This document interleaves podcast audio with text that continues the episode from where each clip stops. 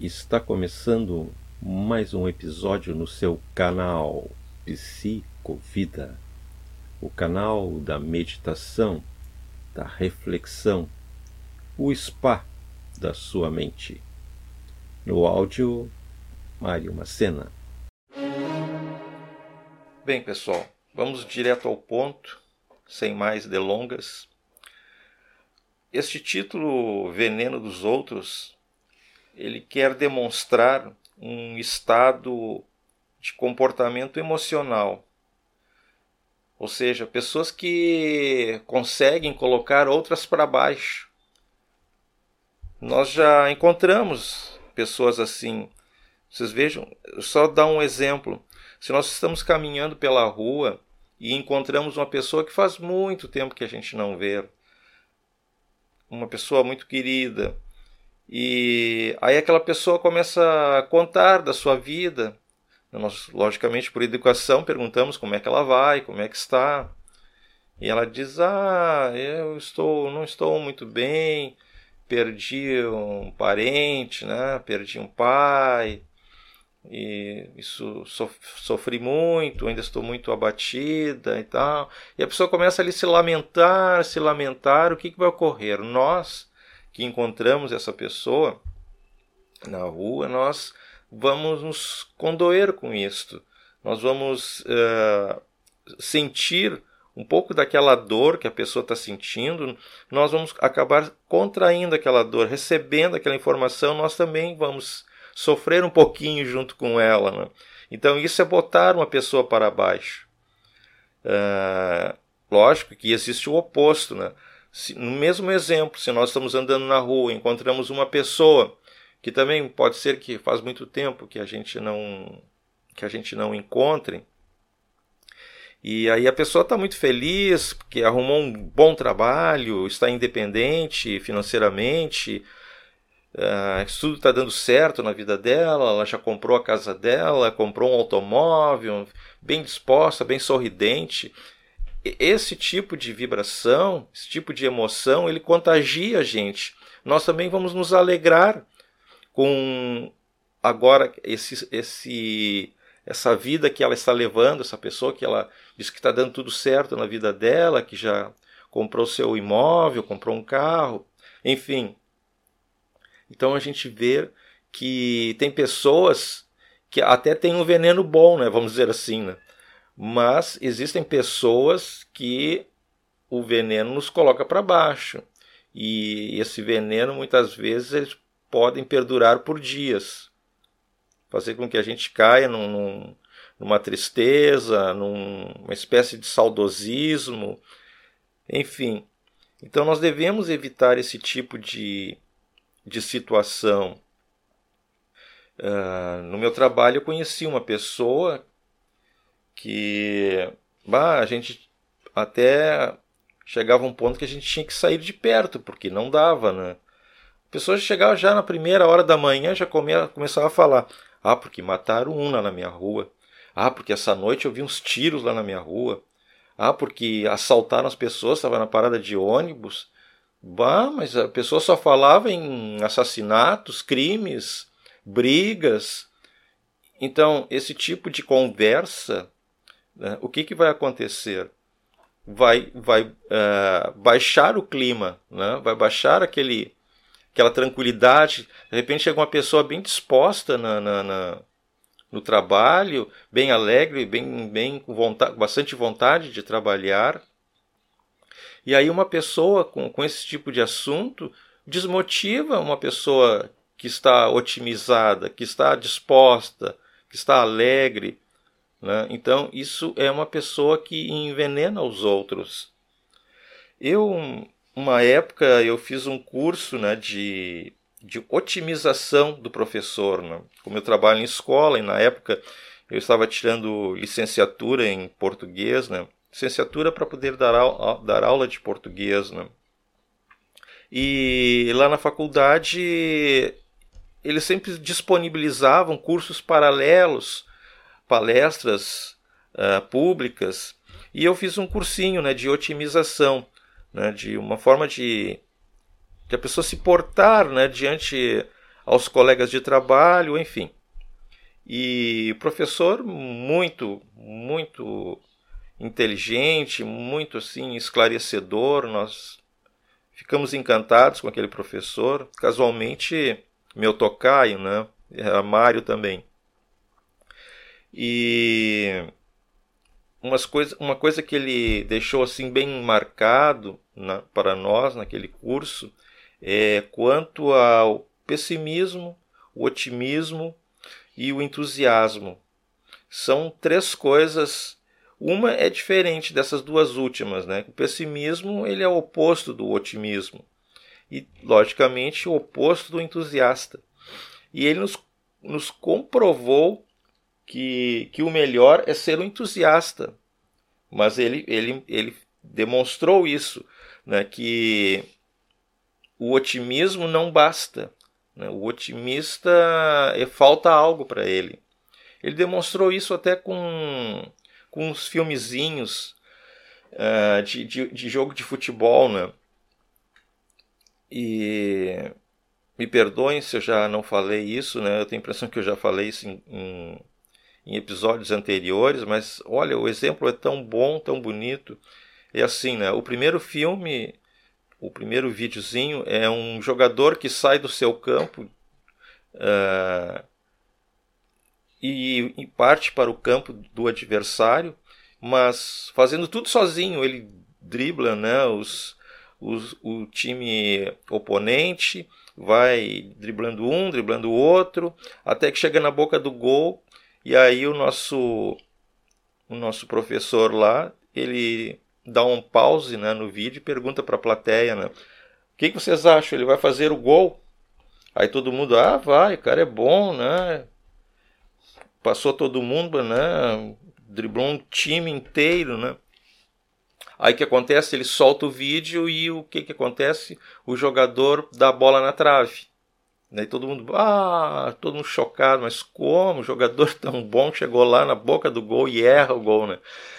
Tá, daí ele passa outro videozinho e, e daí o jogador, um outro jogador semelhante, né, parte do seu campo e para o campo do adversário e começa a, a driblar também, né, bom de bom de bola, mas esse jogava em equipe, né, ele passava a bola para os seus seus seus companheiros de time e o companheiro depois devolvia a bola para ele, ele ia indo, ia avançando, passava para outro companheiro, outro companheiro devolvia a bola para ele. Enfim, o cara fazia uma partida muito bonita. Ele, ele, ele tinha esse espírito de, de trabalho em equipe, que também é muito importante dentro de uma empresa. Aí, quando ele estava na boca do gol para marcar o gol, o que, que vocês acham? Né? Aí o professor deu uma pausa de novo e perguntou: e agora? Ele vai fazer o gol? Aí todo mundo, ah, agora vai fazer, né? Jogador disciplinado, né? Joga em equipe. O que, que aconteceu? Bola na trave de novo, bola fora, não me lembro. Já, seu, esse cursinho eu tirei lá em 2005, né? Mas ele não fez o gol, isso eu tenho uma lembrança bem clara, porque ele passou o terceiro vídeo, ou seja, o vídeo do entusiasta. Então, esse jogador também tinha um comportamento diferente dos outros dois. Ele ele começou né, a, a, o seu jogo, driblava um, driblava outro, só que ele também trabalhava em equipe. Então ele passava a bola, né, ele fazia sinal, gesticulava para a pessoa que ele ia passar a bola, e aí aquele lá dominava a bola um pouquinho, já passava de volta para ele e ele fazia sinal, né? Tô aqui, tô aqui, com a mão gesticulando. Aí os caras passavam a bola para ele, ele ficou o tempo todo assim, né? Passando e pedindo a bola, mandando as pessoas irem para frente, apontava, vai para lá, vai para lá e tal. Gente, uma coisa assim bem interessante. Uh, e aí ele chegou na boca do gol, né? E o de novo o professor pause no vídeo. Aí todo mundo ficou quieto, né? Não, a gente já ia rotando, né? Melhor não ficar quieto, né? Aí ele soltou o vídeo e o cara realmente fez o gol, né? Mas o que que isso quer dizer? Que, ou seja, não adianta a gente ser um bom profissional, como foi o primeiro caso, um bom jogador, não adianta ser otimista, como foi o segundo jogador, jogar direitinho, jogar em equipe, mas o que que adianta? o que adianta, o que é, o que resulta, dá bons resultados é o entusiasta? Porque ele motivava o time, ele motivava as outras pessoas, botava para frente os outros jogadores. E isso fez com que ele teve sucesso, tivesse sucesso na sua na sua profissão, no, no seu naquele dia, naquele jogo, né? Então, pessoal, vejam, no, no ambiente de trabalho, a gente encontra pessoas, como foi do exemplo anterior que eu falei, né? pessoas que só colocam a gente para baixo, ficam falando coisas uh, ruins. Né? Tem aquelas pessoas também que vivem se lamentando. Ah, porque eu, esse salário é muito baixo, eu ganho muito pouco, as pessoas não valorizam o que eu faço, fica ali se lamentando. E é todos os dias a pessoa fala aquela aquele assunto que nós até cansamos daquilo. Até tem, tem alguns, algumas teorias que chamam de canção psicológica, né? porque a pessoa vive se lamentando, que é mal paga, que as pessoas não reconhecem o seu valor, que as pessoas né, humilham ela, né, que não gostam dela, enfim, né, ela tem um sentimento de culpa muito ruim. E o que acontece? Ela passa isso para as pessoas e acaba envenenando aos outros. Então, o bom né, é chegar na, na, na, na sala né, do, do, de trabalho e já dar bom dia para as pessoas, com um sorriso na boca, né, e com aquela vontade de trabalhar e de motivar as pessoas. A gente tem que ser também um motivador profissional. Isso aí ajuda a nós, principalmente, e também ajuda os outros, que é muito importante, porque nós precisamos dos outros, trabalhar em equipe, que nem o, o otimista né, da, do segundo vídeo. Que também o otimista, né, ele também não é 100% a solução, né, pessoal? Uh, tem uma historinha que eu ouvi também fazendo um curso, esses cursos também de otimização, que, que era assim: um, um avião estava com problemas mecânicos, estava no ar, né, e estava para cair. Aí foi dado a ordem para que as pessoas colocassem os paraquedas. Aí estão todos ali, né, vestindo paraquedas, né, os, os atendentes, né, comissários, no moço, começaram né, a ajudar as pessoas a colocarem paraquedas. E aí, quando chegou no, no, otimista, o otimista disse assim: Não, eu não vou botar paraquedas, não, porque o, o piloto vai achar uma solução, o avião não vai cair. Assim, assim reage o otimista. Então, o que, no final da história, o avião caiu e o otimista morreu. E aqueles que botaram paraquedas se salvaram. Então, né, pessoal, não adianta ser só otimista. Né? Além do aquele exemplo que eu dei do entusiasta, a pessoa tem que ser prudente.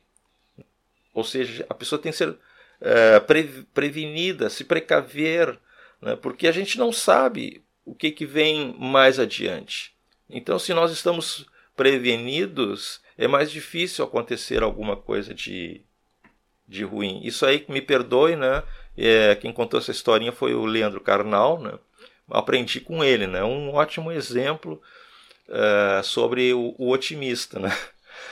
Mas a, a forma de nós nos conduzirmos é muito importante nessa vida. Por isso, né, o meu canal chamado Psicovida é uma forma de ensinar as pessoas, ajudar as pessoas a viverem uma vida mais tranquila, mais serena.